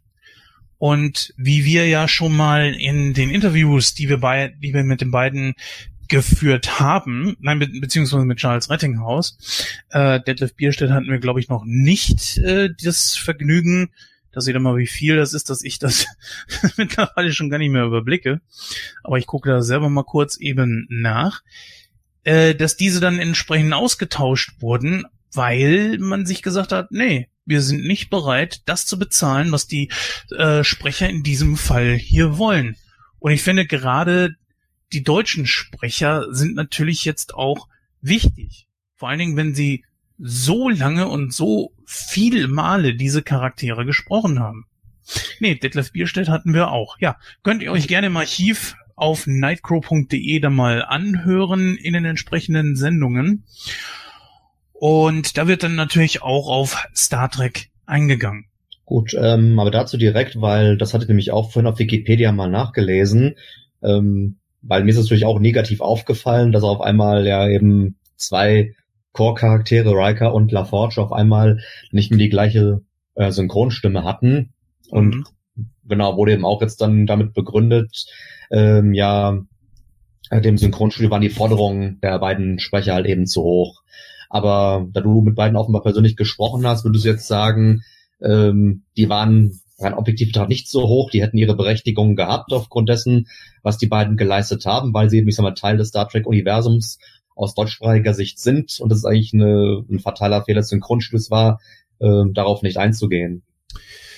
Ich finde, dass jeder also ich persönlich bin sowieso jemand, der sagt, dass Synchron eine Kunstform ist. Ich ja. hatte mal mit einer Sprecherin gesprochen, die das verneint hat. Sie sah das nicht so. Das kann natürlich jeder sehen, wie er möchte. Trotzdem empfinde ich es schon als eine gewisse Kunst. Und davon mal ab, äh, finde ich, dass diese Leute auch entsprechend entlohnt werden müssen. Das ist ja auch das, warum Markus Off damals bei Disney, wir erinnern uns, mit den Flug der Karibik-Filmen geklagt hat. Nur war es für ihn natürlich ein Pyrrhus-Sieg. Er wurde nachbezahlt, aber man hat ihn nie wieder von Seiten Disney besetzt und wird es wahrscheinlich auch nie wieder tun. Wenn das nicht mal ein Karriereknick war. Mhm. Die hier umzubesetzen ist genauso schlimm eigentlich wie das damals passiert ist in der Neuauflage von Akte X, wo man einfach die Sprecher mal eben schnell ausgetauscht hat. Das funktioniert nicht, das macht man nicht. Wenn natürlich der Sprecher verstorben ist, wie bei Norbert Gastel, ja, äh, in Die Simpsons, ja mein Gott, was willst du denn da sagen? Da, da kannst du ja nichts sagen. Das ist ja dann auch vollkommen in Ordnung. Aber hier hatte man definitiv die Möglichkeit. Und es ist nicht so, wie man aus den beiden Interviews heraushört, dass die beiden keinen Bock mehr hatten. Also äh, Bierstedt und Rettinghaus, sondern sie wollen einfach nur anständig dafür bezahlt werden. Und wir reden hier von Multimillionen-Dollar-Projekten, wo man sich sagt, ey, da kann man auch ein bisschen mehr für die Sprecher abdrücken. Ich habe äh, hier und da mal so ein bisschen mitbekommen, was Sprecher verdienen. Das ist lachhaft, wenn man das vergleicht mit dem, was die diese Filme da einnehmen. Und dann ausgerechnet da zu sagen, nö, da sparen wir jetzt dran, ähm, was ja. soll denn das? Nee, das ist ein schlechter Witz und ist auch ein Schlag ins Gesicht, ich sag mal, ähm, auch aller Fans, weil die erwarten eigentlich ja schon, also egal, ob es zum Beispiel ist, dass auf einmal jetzt eine Serie, die man seit Jahr und Tag kennt, auf einmal ähm, in einen Film, oder in dem Fall sogar in mehrere Filme, ähm, gegossen wird, oder wo halt eben, ich sag mal, eine ganze Filmreihe aus etwas entsteht, wenn du, ich sag mal, zu einem bestimmten Charakter eine bestimmte Stimme im Ohr hast, dann erwartest du eigentlich, dass das auch immer so weitergeht. Dann ist es ein Kulturschock, wenn du auf einmal eine andere Stimme zu diesem Charakter hörst auf der Leinwand. Und da fragt man sich schon, also wie kann ein Synchronschnitt dermaßen kurzsichtig sein, das nicht zu erkennen und dann halt eben ähm, zu sagen, nee, um halt eben, ja, wie soll ich sagen, da das ja auch schon ist so eine Art, äh, finde ich, mit, mit einer mit einer Erfolgsgarant äh, für den Film ist, äh, um das halt eben auch dann beizubehalten, dass sie auch bereit sind, dafür in die Tasche zu greifen. Mhm. Vor allem, weil sie wirklich keine Verluste gemacht hätten, ja. Naja, die große Sache ist ja die, dass diese Synchronfirmen, das ist jetzt nur meine persönliche Einschätzung, ich weiß nicht, ob es so läuft, aber die bekommen ja auch den Auftrag von den von den Filmfirmen. Und wenn die sagen, da habt ihr euer Budget, naja, dann war es das natürlich. Weil die bekommen ja das Geld dann auch von den Filmfirmen. Anbei man aber auch sagen muss, man hat sich hier wirklich großartige Sprecher rangeholt. Also Bernd Vollbrecht, der hier Jordi LaForge übernommen hat, ist äh, die deutsche Synchronstimme ähm, von, äh, warte mal kurz überlegen, ich muss mal eben schauen, genau, Antonio Banderas, Greg Kinnear oder Christopher Eccleston, Jason Fleming. Was hat der Mann? Der hat über 2000 Einsätze an Synchronrollen, also das ist kein Unbekannter. Und das gleiche gilt natürlich auch hier für äh, Tom Vogt, den wir vornehmlich als Hugh Jackman zum Beispiel kennen, äh, Wolverine und so weiter und so fort. Das ist schon in Ordnung. Das sind Vollprofis, die wirklich eindringliche Stimmen haben und die auch auf die gepasst haben. Das will ich gar nicht sagen. Aber es ist doch ein zu großer Bruch mit äh, Rettinghaus und Bierstedt. Naja. Ja, soweit sind wir jetzt erst einmal durch. Oder hast du noch irgendwas, was dir gerade noch eingefallen ist? Sonst würde ich. ähm, nur noch eines, um nochmals auf die eine Szene, also mit ähm, ähm, Jill und äh, Picard zu kommen, äh, wo sie ihn ja mit Captain Arp vergleicht und äh, Picard im Mund erstmal ein bisschen äh, Du meinst Lilly? Ja, Stutz. Äh, Lilly, ja, Entschuldigung. Ja, Lilly, nicht Jill, ja. ähm, ja, und sie dann zu ihm meinte, ja, haben sie im 24. Jahrhundert keine Bücher mehr. Und ähm, ja, nachdem sie dann anfangen zu unterhalten und diese Parallelen zwischen Picard abzuziehen und er daraufhin mir zum Schluss äh, selbst dann erzählt, er, er weiß ja, wie die Geschichte von Moby Dick an Captain Ahab ausgeht. Und sie auf einmal dann sagt, ich muss zugeben, ich habe das Buch nie gelesen. Mhm. Ach so, geil, ja. Also das war irgendwie auch nochmal so ein, nochmal besser so für die humoristische Ecke. Äh, aber klar, ich sag mal, ich glaube, jedem, der das Buch nicht gelesen hat, ich habe es auch nicht gelesen, ist trotzdem irgendwie so Captain Ahab und Moby Dick ein Begriff, ja, so. Man kennt das irgendwie einfach, ja. Das, also Moby Dick, ja, also ich glaube, dass das Ding ist so groß, äh, das sollte man auch schon von der Schule her kennen. Ähm, ja. Naja, ähm, ich würde mal sagen, das war's eigentlich, oder? Ja, würde ja. ich auch sagen. Gut, falls wir noch irgendwas vergessen haben sollten, liebe Hörer, schreibt uns das in die Kommentare. Wir werden darauf natürlich auf jeden Fall eingehen. Ja, dann hören wir uns in der Verabschiedung. Bis gleich. Ja, meine Lieben, das war's also auch mit der neuesten Folge von Nightcrow. Dieses Mal das Winter Special. 2019, äh, das ihr jetzt im Jahr 2020 bekommt. Aber gut, ich glaube, das ist jetzt auch nicht so schlimm. Ja, in diesem Fall danke ich dir, Marco, dass du dir heute die Zeit genommen hast, um mit mir um über Star Trek 8 zu sprechen. Ähm, ich glaube, wenn das so weitergeht, also es stehen ja noch zwei Filme aus der TNG-Ära an. Äh, das hört sich doch danach an, als könnte man dich da auch noch irgendwie einplanen, oder? Ähm, denke ich, kann ich jetzt schon mal für zusagen. Klar, unter dem Vorbehalt, ähm, da ich natürlich auch dann für Zeit habe, aber ich denke, da werden wir uns bestimmt irgendwie auch einen Termin einigen können. Hat ja heute auch gut geklappt und ja, für die beiden Filme stehe ich auf jeden Fall gern zur Verfügung und ja, hat mir auch heute großen Spaß gemacht, dabei zu sein. Mhm. Ja. In diesem Fall danke ich euch fürs Zuhören. Wir werden uns äh, in den nächsten Ausgaben wieder mal mit äh, Science Fiction beschäftigen. Da allerdings natürlich in Richtung Star Wars. Der neueste Star Wars Film ist natürlich draußen. Noch wissen wir nicht so ganz genau, wann wir den einplanen, aber das schauen wir dann mal. In diesem Sinne wünsche ich euch dann noch viel Spaß mit euren Filmen. Tschüss.